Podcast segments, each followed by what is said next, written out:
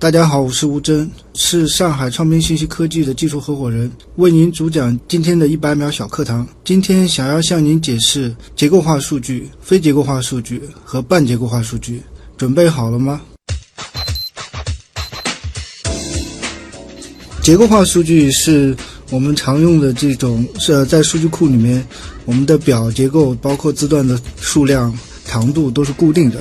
那么这种数据呢，一般是用来存我们常用的这种企业里面的 ERP 系统啊，或者是财务数据啊。那非结构化数据呢，呃，是我们目前现在大数据里面经常会碰到的。那它的这种数据结构基本上以视频、图片。还有音频为主，半结构化数据它的典型的特点呢，就是它有一半的数据是结构化的，还有一半呢里面可能会有一些音频、视频。半结构化数据呢，其实也是在我们的日常和办公生活中用的也比较多的。它的典型的代表呢就是邮件。我们在发邮件的过程中，前半部分，比如说有邮件的头部，包括邮件的一些文字内容，但是邮件里面我们经常会插一些附件、图片、声音，这一部分呢，我们把它叫做半结构化数据。虽然这三种数据结构各自有各自的特点，但是这三种数据在我们做数据研究过程中，其实都是一种很明确的数据来源和数据类型，只是研究的方法不一样。节目准备好了吗？正在将内容进行智能排列。嘉宾的情况呢？正在为您检索嘉宾的特殊喜好。不用那么详细吧？正在为您安装幽默插件。你这是在吐槽吗？正在为您更换全部文字素材。正在删除您的幽默基因，已将节目专业程度调低到百分之三十五。好了好了，马上开始节目吧。正在为您开启极客秀。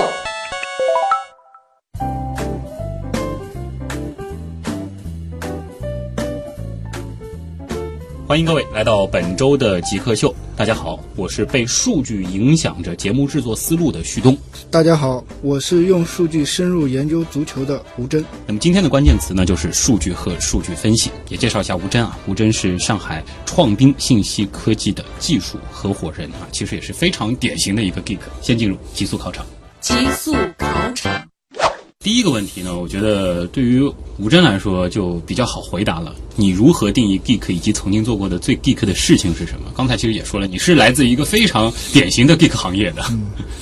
呃，我对 geek 的理解是，首先是技术牛人，嗯，然后是技术狂人，呃，在这个行业里面深耕多年，然后有很多积累和沉淀的技术宅啊，就是并不是说我会编程我就是 geek，呃，不不是是要有一定地位的对，我觉得至少可能在这个行业里面要深耕十年以上的人，啊。从这个角度，你深耕十年以上了。十年多了。十几年了啊，那应该已经符合 geek 了。那么你自己觉得曾经做过的最 geek 的事情是什么呢？回想起来，就是我跟三个朋友，我们曾经在半年的时间，分别在各自的工作环境里面，我们用六个月做了十四个系统，而且是在很少沟通的情况下，很成功的这种系统编译上线的。啊，嗯，十四个，十四个系统，三个人。眼神交流都不是了。这个是属于什么呢？就是说我编了一部分，然后另外一个人看到了，我就继续完善下去吗？呃，其实是一种默契，还有一种其实就是对于系统的这种理解，就是我们会花呃很长的时间在思考，包括在讨论一些细节，但是呢，我们不会动手，会把这些细节，包括一些可能要应对的场景，全部都聊完以后，然后大家就分头工作。那我们可能会半个月碰一次头，但是呢，大家都会非常清楚自己的所做的这个板块和其他的这个板块的拼接是什么样的。其实我们就是在拼积木，应该算是效率还非常高的。然后也保证自己所做的这一片积木非常的棒，同时跟其他的几片的拼接拼接的非常的自然契合度高，对自然对啊，对这就是高手之间的合作方式嘛。对，那么接下来让你找一个东西给 Dick 代言，你觉得什么比较合适，并回答为什么？呃，我觉得我们这个行业的人最大的特点就是文化衫和双肩包。呃，因为因为我们这些人最大的一个特点就是不修边幅，因为在比较宅，在电脑上花的时间会比较长，可能会脱离现在的这种真实的这种生活，所以呢，就是文化衫对我们来说就是一个最简单的一个装扮。这个不仅仅是适合做 Geek 秀的节目新 logo 了，我觉得甚至以后我们统一做这个节目的礼物，文化衫就很合适，而且送你们这样的人群，你们是真的会穿的。是的，我们有平常有很多这种交流，然后啊其实最典型的就是大家会互相会赠送一些这样的文化衫。哦，嗯那我们赶紧策划起来，可以印一批极客秀的文化衫，以后来一个嘉宾送一个啊，这是一个非常好的特征了。呃，其实呃，整个 Dick 圈儿或者说是这个 IT 圈儿，这个装扮就是非常非常普遍了。对，文化衫加双肩包，马路上看到这样的，基本上十个八个都是来做 IT 的。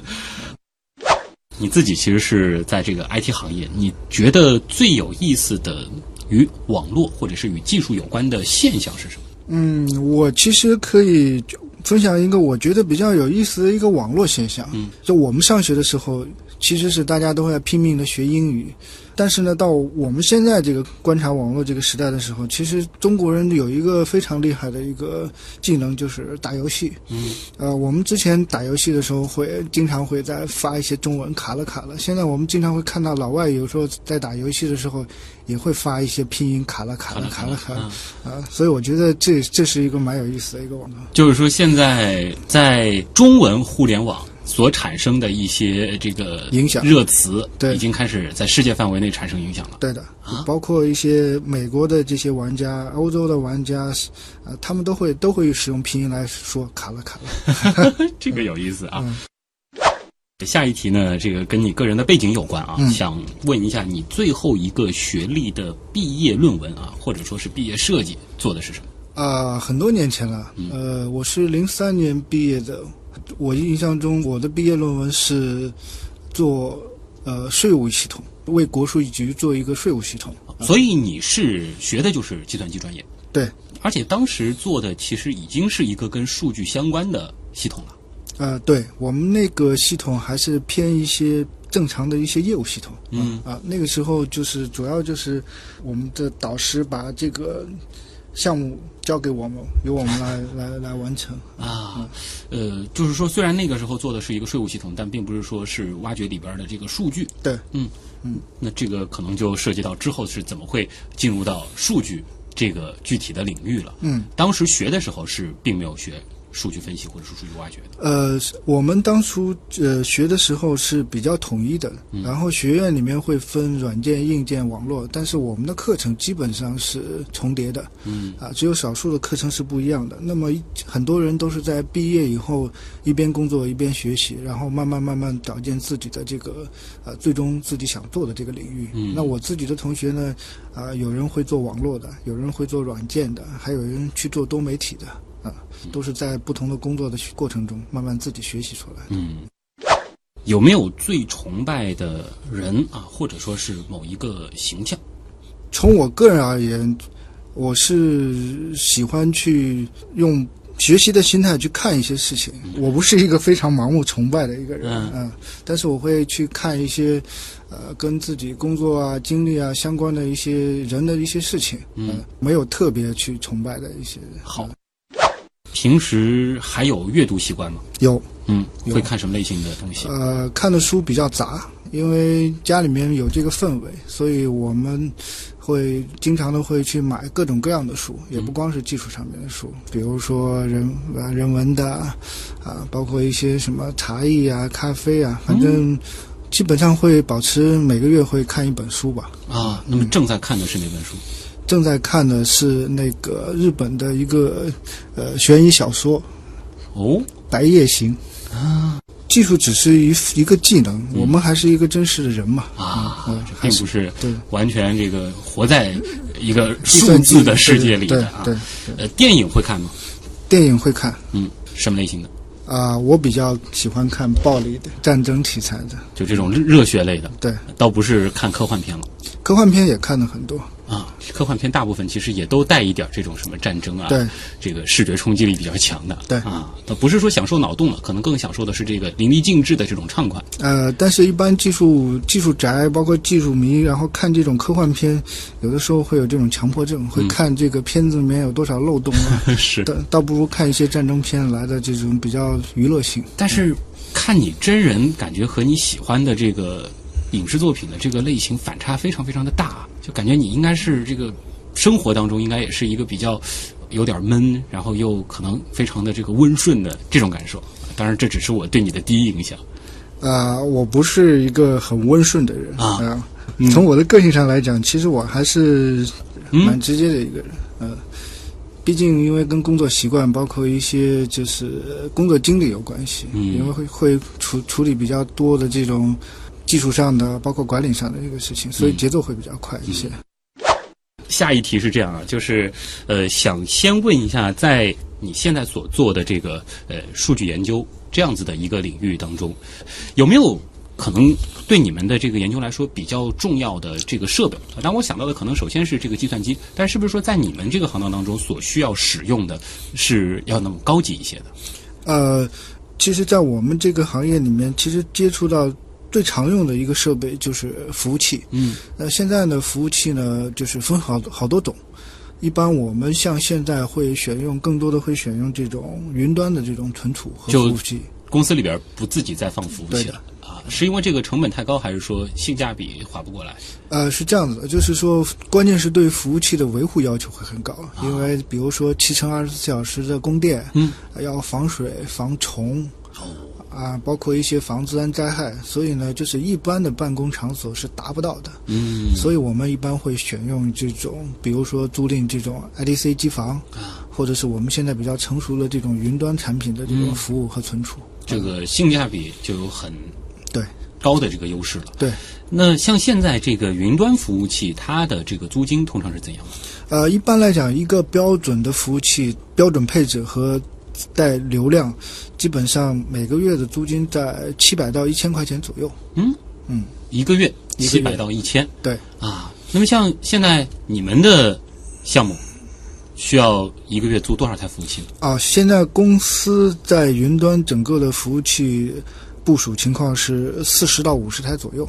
四十到五十台，对啊每台的月租金是七百到一千。对，啊，下一个问题就是想问一下，吴真现在一年的收入差不多能够让公司租几年的服务器呢？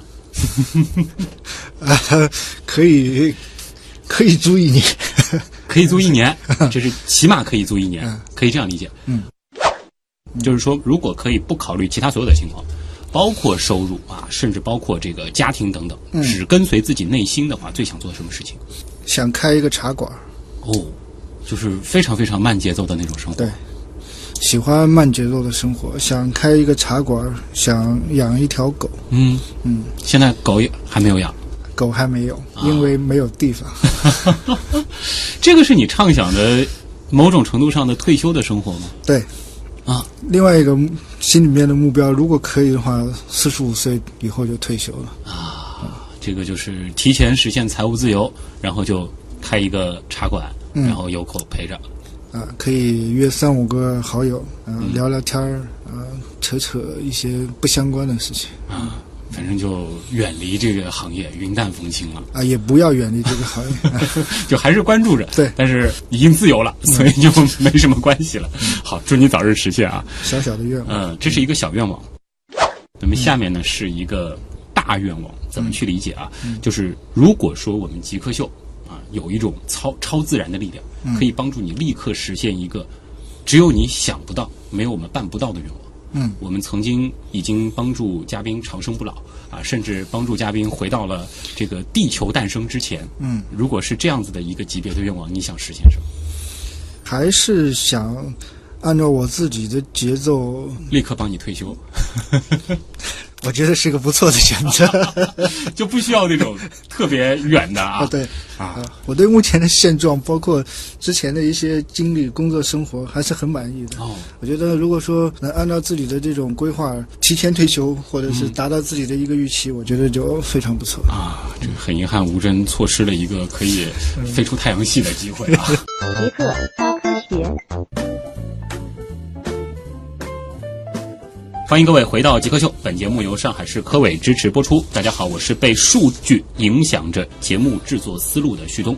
大家好，我是用数据深入研究足球的吴征。嗯，吴征来自上海创兵信息科技，他是技术合伙人啊。呃，一直在说数据对于我们到底意味着什么。那么，其实作为一个媒体人，尤其是在现在这样子的一个环境下的媒体人，数据对于我来说已经非常非常的重要啊。其实每天关注的，我觉得除了节目内容本身之外，就是在看之后的这个数据会产生什么样的变化。哎忽然意识到，就是吴珍你所做的事情，就是如何把这些变化告诉给像我这样的人，是吗？对，其实先说说我对大数据的理解吧。嗯其实我个人理解，大数据它不仅仅是大，嗯，所谓的大数据，它应该是有大量的数据和多维度的数据，它可以反映出来很多事物的一些特性。嗯，像现在我们进入的这个时代，很多行为可以用数据来解释。嗯呃，林林总总的这些数据，包括这种各种不同维度的数据，其实组成了我们现在所谓的这种大数据。嗯大数据它是一个生态，里面包含着我们通常我们这个行业里面所提及到的几个部分，比如说数据的收集，嗯有很多的数据，这些数据有不同的数据来源。那么收集到这些数据以后，我我们需要把这些数据进行整理。和数据进行清洗。那么，对于这些数据整理和清洗完了以后，我们需要有一个地方对这些数据进行存储。嗯然后对这些数据进行建模、数据挖掘，最后使用这些数据做一些我们想看到的一些数据分析。那这些数据分析出来以后，我们一般不会给一个很干的一些数据表格。那么这块呢，我们有很多的这种数据可视化的一些工具。嗯啊，包括我们现在的 H 五，包括现在市面上的一些 BI 的一些分析产品，这个是我们理解为就是我们这些呃数据控，我们理解的整个的大数据就是当我们在谈论大数据的时候，到底在谈论的是什么？是哪个点？这就是你刚才回答的这个问题了。对它其实是整个这个和大数据有关的这个生态系统对的。啊。那如果说、呃、狭义的这个大数据，我们去理解的话，我举我自己最熟悉的这个例子啊，比如说像我们节目，可能现在影响着的，或者说是有一个比较稳定的一个收听人群，大约是几十万这样子的一个规模。那么这几十万人，他们对于我们节目的一个收听的习惯，他们什么时候开始听节目，什么时候呃开始跳出了，或者说是分心了，这些数据它算得上是大数据。算啊。另外一种呢，如果说是一个个体啊，就比如说我自己这一天当中，如果说我使用了一些这种智能判断的设备，对然后我的步行、我的睡觉，或者说是我心跳的一些变化，这样子的一个累积，它也算是一个大数据。算，这些都是大数据的不同的这种维度和种类。嗯嗯那当然，可能另外一方面就是刚才我提到的是我个人的一个情况。那么如果说有一百万个人和我一样使用了这样的这个设备，他们所产生的也是另外一种大数据了。对，就包括其实我们在产生这些数据过程中，我们还有一些自己的各自的这种属性，嗯，包括我们的社会关系。当这些信息被关联在一起的时候，那就组成了一个很庞大的一个数据链路。对，这样子看来的话，现在我们每天产生的这个数据的量，已经是大到不可思议了。是非常庞大的。从我们睡觉，睡觉的时候，我们可能通过智能手环记录呼吸、记录睡眠、记录心跳，一直到我们起床，可能我们会使用一些 A P P 购买早点，以及我们可能会出行，包括我们手机上我们有各种各样的应用。其实，其实每个人从呃每天的生活作息里面会产生大量的各种各样的数据，嗯。有你的生活习惯、交易数据，有你的这种行为轨迹，包括我们自己会每个人会发生的这种图片、嗯，视频、声音，这仅仅是一个人一天的。如果说把这些所有的东西都关联起来，所以就有我们网上的那个段子，它可以通过你的这种数据，可以分析到你家里面的生活习惯，是不是有宠物，有几个小朋友，这个都是一种现在都是一种非常普遍的一种数据推演方式。如果我们把数据啊比喻成这个金块的话，嗯那事实上其实我们每天都在生产一座又一座巨大的这个矿山，对，但是怎么去挖，这个就是本事了。呃，所以在我们这个行业里面，数据的分析和挖掘是一个非常有前景的一件事情。嗯，所以在这个流程当中，最开始就是如何收集数据，这可能就是最初的这个矿工或者说我们这个矿车把这个矿砂一车一车铲出来。对。那么在后面就是说是一个清洗的这个过程了，对，就是需要对于数据进行整理，整理和筛选，对，再然后就是一个提炼的过程，这样的过程，对，最后打造成这个工艺品为我们所用。对，它有它的这个市场价值以及参考价值。那像这个清洗的这个环节，一般是怎么去做呢？这个是不是比较难的一件事情呢？啊，数据的清洗和整理工作量是一个非常庞大的一个过程，然后它也是一个有一些专业的工具，包括有一些它的一些方法论去支撑的一个一个工作步骤。嗯，那么比举个例子来讲，我们每个人都有自己的一些标签，我们有我们自己的微信号，我们有我们自己的中文的名称，有我们有自己的这种身份号，我们还有自己的手机号。其实我们可能在不同的这种网吧或者是贴吧里面，我们会扮演不同的角色。但是这些数据收集起来，包括整理起来，它最终会指向一个很真实的这个实体。那这个实体的这个整理工作，包括一些数据清洗工作，其实就是我刚才描述的那个场景。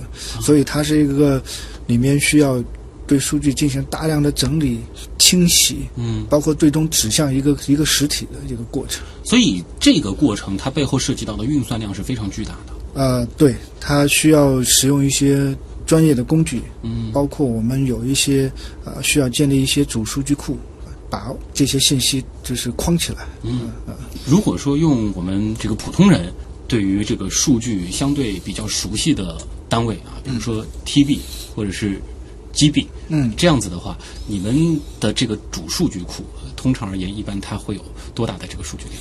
呃，主数据库你可以把它理解成一个一个数据的一个主干，嗯，它不会有特别大的数据量，啊，但是呢，它非常重要。它的特性是唯一性，嗯，每个人有一条唯一的记录，每一个产品有一个固定的描述，但是呢，围绕着这个产品或者是围绕着这个人，产生了大量的这种行为数据，或者是围绕着这个产品形成了这个交易数据，最终呢会绑定到这个产品上面，嗯。啊，这个过程是一个呃非常长的一个过程。啊，下一步就是在提炼。对。这个部分的话，它的难点是在哪儿？呢？呃，对于提炼这个过程，其实它不是一个很简单。对于算法的理解，对于模型的架构，其实它是一个需要一个啊、完整的团队去配合的一个事情。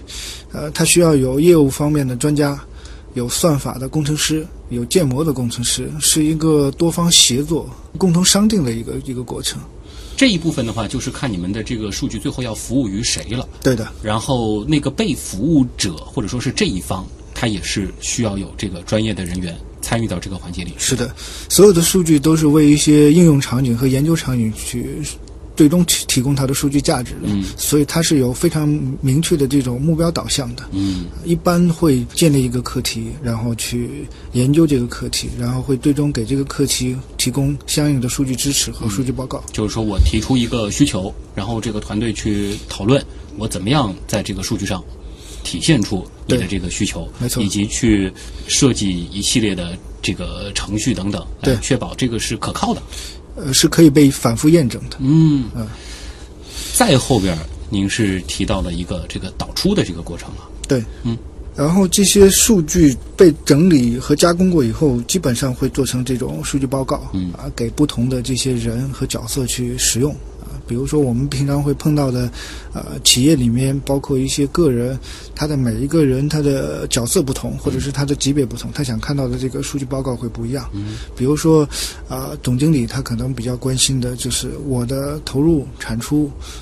啊，包括我的投入产出比。那么大区经理可能他比较关心他的销售的这种呃销售能力和我的这个库存的压力，啊，类似于每个级别的人他希望看到的东西会不一样。另外，每一个行业它有一些行业的特性，汽车行业有汽车行业的特点，医药行业有医药行业的特点，金融有金融的特点，所以这是一个呃行业性非常强的一个事情。嗯啊，就是说这个的话，就是你根据不同的客户，都是要有不同的设计。对，啊，对，所以我们看到的这个非常简洁的这个报表，或者说就是一个这个，比如说是一个趋势图，嗯，它背后的这个工作量是非常大的。是的，它是有一个很完整的一个团队进行协作，最终展示出来的这种数据可视化的结果报表，只是它最终的一个输出的一个结果。这就是所谓的为什么这样子的这个报表，它的这个价格并不低的一个原因了。是，感觉上好像就像是一个 PPT，但事实上这个 PPT 它背后是一个团队很长时间的一个工作的成果。对，呃，这一部分呢还有一点时间，那也希望就是吴真可以简单的和大家来说一说，就是这个大数据它的应用价值到底体现在哪儿？举一个呃数据的一个参考价值吧。我们现在有很多商家都想知道我们的客户，我们这些产品到底卖给了谁。其实我们通过大数据，通过这个数据搜集平台以后，我们可以了解到，啊，购买我们这些产品的这些人，他的年龄分布，他的年龄年龄段是哪些？到底是男性多还是女性多？老人多还是青年人多？那么还有一个是地域分布，包括一些啊购买的一些时间。前不久跟几个朋友一起看了一个他们的一个销售数据，我们给企业提了一个精准投放的建议以后，其实从大数据一个层面上，直接就可以给他们带来很大的一个投放价值。嗯，那么我们看了这个数据以后，我们得出来一个结论，就是他们现在的这个产品主要的客户群体是公司的白领女性。那么这个群体，我们非常了解它的一个特点，就是平常星期一到星期五七点到九点，他是在路上的，他是不会来看手机的。中午的时候，他会花大量的时间进行吃饭、休息，然后会上淘宝进行购买。晚上的时候，六点到八点的时候是在路上，嗯，然后八点以后呢是在家里面或者在休息。那么我们针对于这样的特点，我们给他们提了一个精准投放的建议。那这个建议就是他们在路上的时候，我们不给他们不做投放，我们把集中的投放呢放在了中午。和八点以后，那平常呢，星期六、星期天呢，大家平常一周工作比较辛苦，那起来了也会很晚。那么我们建议这个企业把它的广告投放呢，就放到了下午的六点以后，那这个效果呢就会好很多。这个其实就是大数据的一个价值和意义。嗯非常直观了啊。吴真现在主要做的呢，可能更有意思一点，就是你是在做的足球和体育领域与大数据的一个结合。我可以想象的就是说，这个数据是不是说会对于足球的这个训练水平，或者说它进一步的这个商业价值的这个挖掘，都会有帮助啊。那我们先进一段广告，广告之后呢，继续来聊。极客高科学。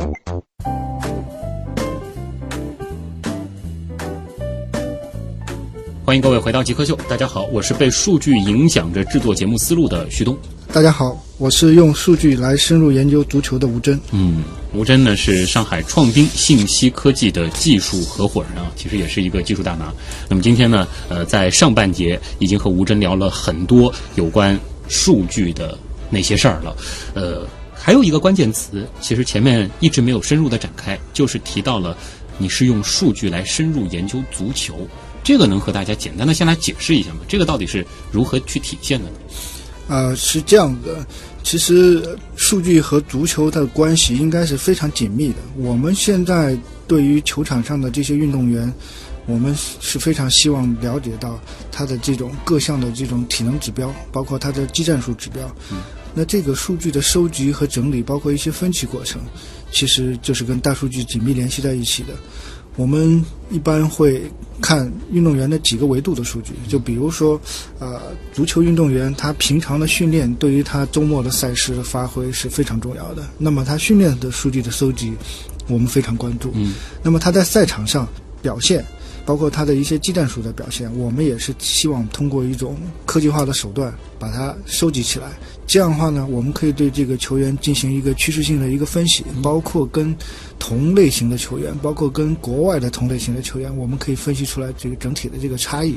那么这是在球员上的，呃，我们在球队的这个层面上，我们可以收集到大量的数据以后，我们可以看这个球队的啊、这场比赛他的进攻打得好不好，他的防守打得好不好，他的配合好不好，包括他的人的这种精神意识。有一些是我感觉比较抽象的东西了，这个怎么数据化呢？啊，这个也是可以通过各种的这种打分，可以进行进行计算出来的。啊，这个的话是需要靠人去打分，还是说完全是可以通过机器来打分？我刚才说的精神层面这部分呢，可能是需要这些呃教练团队啊，给他给我们一些参考的。嗯嗯。那这里的话，其实就涉及到了最开始啊，这个你在一百秒小课堂的时候和大家分享的，就是说这个呃结构化的数据、非结构化的数据和这个半结构化的数据，是不是说在足球这个具体的这个数据分析当中，这三种数据都是会使用的？在足球的这个分析过程中，我们使用的最多的是呃非结构化的数据。嗯，我们会在球场上部署一套这种呃一组摄像头，我们可以通过这个摄像头呢，对这些球员进行跟踪啊，对他的这种跑动距离啊、技战术动作进行采集。所以呢，这种分析过程呢，我们都是通过非结构化的一些图片、视频，把它一帧一帧拿出来的。拿出来以后，这个是靠这个算法去识别具体的这个数据，还是说还是会放一些人力在里面？啊，百分之八十都是通过自动计算，嗯通过算法来来计算出来的。在我们都知道，足球是一个就是对抗性非常强的一个竞技。对。那么，比如说举个例子，他在球场上的对抗和拦截、抢断和拦截，就是一个非常模糊的这种数据项呢，是需要由人来进行一些判定就的。目前的话，算法或者说是人工智能还没有办法去识别出来。对，相信未来以后可以做得到。嗯，可能人工智能之后在这个大数据当中的体现会非常的淋漓尽致。呃，会非常的有用。嗯，比如说我们最近会开了一个课题，就是说我们会看这个呃后场的一个空间的一个打开率。这个打开率，也就是说进攻球员进攻到对我方的后场的时候，我的防守球员他的站的这个位置，他的这个所覆盖的这个面积，以及我这个可以通过的这个可能性。那么这种数据的计算呢，其实是日后是需要有大量的这种人工智能去介入，包括一些机器学习。这样的话，呃，效率会非常高。回到那个金矿的例子当中，它不仅仅是帮我们去洗矿了，它后边这个熔炼、加工都有可能通过它们来解决。对，它是可以使用这种机器学习来不停的提高这种算法的这种智能的。嗯，现在的话，一个球场上我们布设的各种各样的这个传感器，嗯，是不是已经非常非常的多了？对，现在收集数据的方式方法有非常多种。一般来讲，我们来定义成这种非接触式的和接触式的。非接触式的，就像我刚才所描述的，就比如说足球或者是一些篮球场景，我们用摄像头来捕捉。那这个呢是不需要球员他自己去穿一些可穿戴设备的。那还有一种呢，就是说通过可穿戴设备，比如说球员佩戴一些智能的手环，包括一些背心，这样的话，我们可以捕捉到他的这种跑动距离、心跳、心率、呼吸啊，整个一整套的这种体能体感数据。嗯，这个可能已经不仅仅是在足球场上了。这个越来越多的这个运动项目，这些智能的这个可穿戴的设备，包括这种非接触的这个设备，都已经是应用的非常普遍。是的，现在我能看到的，比如说篮球、网球、羽毛球，呃，随着这种就是科技的这种越来越普及，我相信未来，呃，我们包括我们国内的这种三大球，可能这种智能化的这种数据采集方式和系统，包括一些公司会越来越多。这种数据化的体育。它会带来一个怎样的影响和改变？嗯，举个最简单的例子，我们现在的就是观看比赛的方式还是比较传统的，比如说我们通过电视转播。未来的话，我们可能会呃有一种场景是，我们在网络上看到了这个球员，我们会用。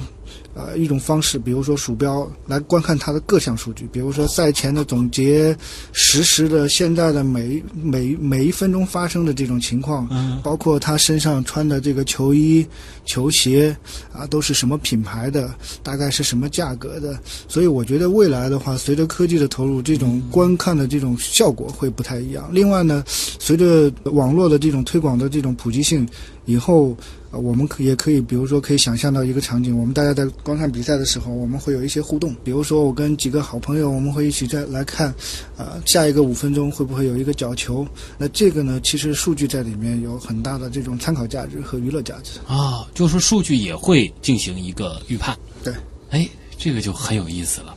所以它其实不仅仅提高的是竞技体育它本身的那个对抗性，或者说是这个专业性，同时是对于它和大众的这种娱乐、商业这样子的一些关联会更深层次的有新的这种挖掘。没错。嗯，问题来了问，题来了，问题来了，总是在犯二啊。他问有哪些神奇的数据获取方式啊？他打了个引号，这你能想到什么呢？呃，我们平常接触到的数据获取方式还都是蛮中规中矩的。一般来讲，从收集方式，比如说系统提供的这种日志，嗯，包括一些设备它的一些运行参数日志，还有一些是我们比如说通过一些访谈调研做的一些调查问卷。嗯，那么一般来讲，呃，数据获取的方式就有这么几种。嗯。网友冰山问啊，数据科学家的核心技能是什么？我认为是学习能力和对数据的这种研究能力。我觉得应该必备的这种核心技能是数据的这种建模，嗯，包括数据的分析。抹茶冰淇淋他问啊，数据分析中会常犯哪些错误？如何解决？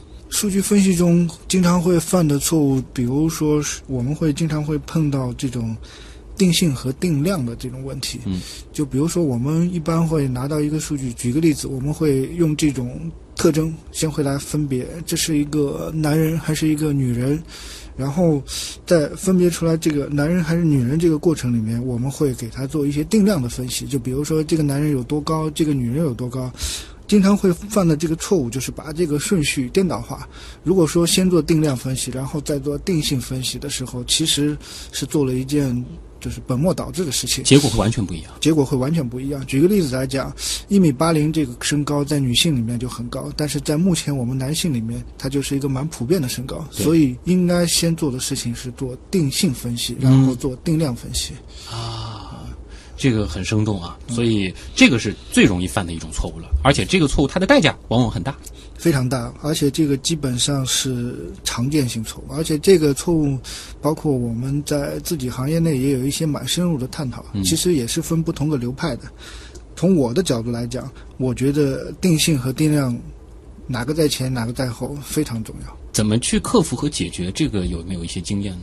嗯，这个是其实是需要有一个呃完善的，就是日益完善的一个研究体系来就做决定的。呃，因为一般来讲还是一个团队做协作的。就不是靠个人能力能够完美的应付这样子的一个问题的。是的。嗯，爬虫派他说，大数据会如何改变管理咨询行业啊？这个他举了几个例子，比如说这个投行啊、行业研究啊、咨询等等啊，这好像是前段时间那个我的前半生里面 涉及到的那种行业啊。对，其实咨询行业里面有一个非常显著的特点，我们都非常清楚的，就是咨询行业一般会搜集大量的数据，给我们提供每个行业提供一些数据的一些分析和展望，包括你这个企业的一些规划。那数据是对他来讲是非常重要的一件事情。那么有了大数据呢，其实是不会改变这些行业的，其实是对就在干这个事儿。其实是对这些行业有更好的支撑。啊其实大数据它还有一个特点，它大，但是它不慢。我们平常去做一些行业的数据分析的时候，最小的颗粒度也是一周。那么现在的大数据呢，它可以做到一天，它可以在明天的早上，然后就可以分析昨天发生了什么事情。所以说，对于投行，包括一些咨询行业，我觉得对他们的支撑，呃，应该比原来的这种力度会更大，让他们的工作会做得更得心应手。站得更稳对。啊。王者的黑暗时代问啊，说在数据分析行业待久了，会对你的思维方式产生哪些影响？会让人有强迫症。呃我们每个行业都有一些自己的一些行业病，啊，职业病了啊。对职业病。然后在这个行业里面的人会变得，呃，对数据非常敏感，而且，呃，有点像计算机那种意识，只有、只有一和零两种状态，没有没有中间状态。能举一些这个现实中的例子吗？就比如说在你身上哪些细节体现的就很淋漓尽致？比如说，不太会去苟同一件事情，要么认同，要么就完全不认同。所以我觉得也是做久了，有一些有一些变得不太好的地方。啊，就是没有那个圆滑的部分了，对会就像数据那样特别的棱角分明，对，啊，呃，这个思考问题的时候呢，这个数据思维会对你有哪些影响？思考问题的时候像爱因斯坦，睡觉的时候就像达芬奇。只有在睡觉的时候像达芬奇。好，小二加这个问题呢问的很直接啊，就是说从零开始学数据分析，大概学到什么程度可以找工作？本科是计算机硬件相关。就是刚才像我们聊到的，其实这个数据分析整个的这个行业里面，它分好多板块。嗯，其实学到什么程度其实可以找工作，其实是关系到说我们到底是在这个板块里面，我到底在哪个领域里面去做。就这个生态系统的哪一个环节？对的，嗯，然后其实是跟本科有没有学硬件啊什么的嗯没有太大的关系，因为其实学习和工作其实本身就是一个延续性。嗯就有的人就经常说。啊，不断的学习，不断的工作，不断的工作，不断的学习，其实跟他是不是硬件出来、网络出来、软件出来关联度并不是特别大。那如果说是一个学艺术的或者学传媒的要转这个数据分析，这个转得了吗？啊，这个代价就蛮大的，但是也不是说完全没有可能，因为就像我刚才说到的，这个行业里面其实它是有业务分析师、有数据挖掘师，还有数据建模师。嗯，其实如果说一个学艺术的，如果他对哪一个行业的理解特别深刻，啊他也是可以参与这方面工作的。嗯其实，在我们经常会碰到的一个场景里面，就是报表怎么做的好看、生动。所以我们其实里面会参与到很多的这种设计视觉工程师，嗯，啊，其实他们也是直接的在为这些事情做工作，也是在这个生态系统当中的。当然，如果说是一些特别这个硬核的一些岗位，那你可能就是需要有一定的这个专业背景了。对。他从零开始相对比较难啊。Mr. Wang 啊，他问说这个关于大数据有哪些入门级的书籍可以推荐啊？这个估计又是一个想转行的，呃，然后呢说什么数据分析、大数据、数据挖掘或者数据分析学习相关的网站，能不能推荐几个？相关的这个书籍和网站，其实我们可以通过呃现有的这些度娘啊什么都可以查得到。嗯其实呃入门级的数据有很多，但是还是关系到说我们到底是在这个行业里面的数据分析、数据挖掘，包括数据清洗整理哪一个范畴，自己会关注的多一些。嗯，不过如果说真的是要有志进入数据这个行业，你的信息检索能力还是需要有的，这个还是需要多靠自己去判断和筛选。第一步，先要有很强的数据收集能力。嗯，所以这个问题给你的是一个思路啊。嗯，北明问。目前大数据广告公司的数据来源是哪里？它其实可能更关注的是个人隐私会不会随着互联网发展、大数据的发展而逐渐的消失，直至不见。肯定会哇，大数据肯定会对个人隐私会越来越曝光，因为像我们现在的一些个人行为，包括睡眠情况、工作情况、吃饭的一些习惯，到底是喜欢吃肉，或者是喜欢吃素，包括我一天吃几顿饭，家里面有没有宠物，家里面有没有孩子。现在我们自己都有车，这个车的一些轨迹，包括我们会用一些地图导航这些工具，其实它无时无刻反映了你的行踪和你的生活习惯就。某种程度上来说，如果需要通过数据去深度分析一个人的话，他可能会比这个人自己更了解他自己了。他一定会比你自己还了解。现在其实已经能够到这个程度了，是吗？现在有一些社会上的一些机构也在做类似的一些事情。嗯，当然就是说，可能没有大家想象的那么可怕。了解你以后，并不意味着说是要对你产生一些这个实际上的这种侵犯啊，或者是等等大家比较担忧的这部分的东西。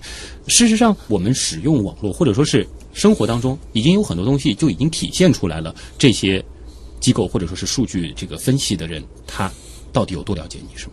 对的，呃，从我们个人的这种经验上来讲，现在我们生活在一个数据的时代，嗯只要是你在发生一些事情，其实这些形态或者这些过程都是会被记录下来的。嗯，这个我个人会比较印象深刻的，可能是对于搜索引擎，或者说是呃类似的，比如说像微博等等这样子的一个使用，你就会发现，可能在你前两天在点了某一个链接，或者说是对某个关键词进行搜索之后，你之后无论是在浏览的过程当中看到的一些广告，还是说推送的一些相关的这个跟和新闻有关的这个内容，好像就是你之前那一次行为产生的这个结果。对，啊这个在我们看来这些就是我们的一些精准投放和精准营销。嗯它会根据你，比如说在一些电商平台上，或者是一些资讯平台上看的一些信息，包括我们现在的一些呃新闻的一些应用，它都会根据你的喜好，让你去进行一些资讯的定制。嗯呃，我觉得在未来的这种场景下，可能你只要一打开电脑，我甚至都可以告诉你，你是是一个体育爱好者，或者是一个动漫迷，我会把最新的一些资讯及时的就推给你。嗯，而且可以想象到和一些其他技术的这个结合，比如说现在有些团队可能在做的这种什么眼球追踪啊等等的，我们的注意力在某一些地方停留了多久？对这些信息如果记录的话，那就可能一些潜意识层面的，我们到底喜欢什么、关注什么，它也会被数据发掘出来。没错，其实像现在有一些科技化的一些商场，啊，类似于这样的设备已经应用了很久了。然后他们会在这个商场的一些主要的一些通道上会装一个摄像头，那、这个摄像头呢，会来做一些人群的一些监控。这些数据收集出来以后，它主要会给他们的这个商场进行一些人流的一些分析，包括人流的这些预判，以及这个店铺的这个铺面的租金是否合理。嗯他都会给他们一些数据支撑。另外呢，这个店里面呢也会安装一些传感器和摄像头，就像你刚才讲到的，在这个产品上停留的时间，嗯啊，我看它的时间，我对它的这种购买欲望啊，都会被记录下来。那有没有可能出现我脑洞当中的另外一个未来的场景，就是只因为我在路边多看了那个广告，或者说是橱窗里的某一件商品那么一两眼，第二天开始我就在我的手机当中收到了一个非常精准投放的一篇软文，可能介绍的是这个品牌。然后之后，这个品牌的这个打折信息等等的，也都会开始陆陆续续的会推送过来。一定会出现这个场景，一定会出现这个场景，这个的话，在技术上其实已经没有任何的困难了。没有任何的困难。嗯就像前不久马云开玩笑的说，他对浙江省女性的这种内衣的尺寸他非常了解，所以这这种其实就是大数据的一些支撑。嗯，这个的话，可能又得回到一个可能带一点哲学层面的这个问题了，就是随着大数据对我们的这个越来越了解，它越来越懂我们的这个需求，会不会反过来让我们无法判断这到底是不是我们真正要的东西了呢？因为它始终在投我们所好，会不会反而限制了我们的自由？我个人认为这是一个蛮深奥的一个哲学问题。其实从大数据对个人行为的影响上来讲，它一定会对你有这样的约束。嗯因为之所以你看了这些信息，你的属性标签就越来越明确。对，那它会给你类似于相关的信息会越来越多，越来越多。嗯实际上，从某种某种层面上，你也会失去一些尝试其他一些，包括一些人文或者是一些资讯类的一些可能性吧。对，像我因为是做这个媒体的，我可能有的时候是需要了解非常多的这个信息，但是发现现在越来越多的这种，比如说新闻推送的这个平台，它会投其所好。所以我可能有的时候还得有一个反过来的这个自律的习惯，就是我必须要去多点一些可能不是我个人最感兴趣的，但是我这个职业需要我去关注的这个东西。我一些感兴趣的东西，我可能还得控制一下，以免它逐渐逐渐限制我的视野。现在基本上所有的这种 A P P 产品，包括社交产品，它都有这样类似的功能。嗯，那再进一步的话，就是在于，当我们在互联网上越来越透明，透明到他对我们的了解比我们自己更深的时候，我们到底应该用一个什么样的心态去接受这个必然会到来的时代呢？嗯，从我个人来讲，我觉得未来一定是一个数据的时代。我觉得只要对自己的行为或者是对自己的一些生活方式有足够的认知，对以后的行为进行数据这种剖析，我觉得坦然面对就好，一定会有这个时时代。它给我们带来的这个收益应该是大于风险。我觉得是共存的吧，啊我觉得是共存的。其实就像我们在讨论，数据给我们带来的价值多一些，还是给这个人带来的个人隐私的这种问题多一些，道理是一样的。这可能和大家投资一样，就是说我们在享受这个便利的同时，必须要有对于这个风险必然存在的这样的一个清晰的认识。对啊，但是反过来回到你们的这个数据行业，既然那一天它总会来，那是不是意味着就是在你看来，这个行业本身在未来它还是有非常大的前景？是的，呃，我们现在有一个新的名词叫 CDO，企业会有一个 CDO。以前我们会企业会有 CTO 有 CIO，那么我们现在企业会有一个首席数据官。嗯，以后在数据所围绕的相关的这种行业，以后一定是一个非常硬的一个硬通货。嗯，因为在虚拟世界，这就是实实在在的金矿。对。好的，今天也再次感谢上海创兵信息科技的技术合伙人吴真做客我们的节目，让我们重新对大数据有了一个深刻的认识。感谢你的到来，谢谢。谢谢旭东。以上就是本周的节目，我是旭东。本节目由上海市科委支持播出，咱们下周再见。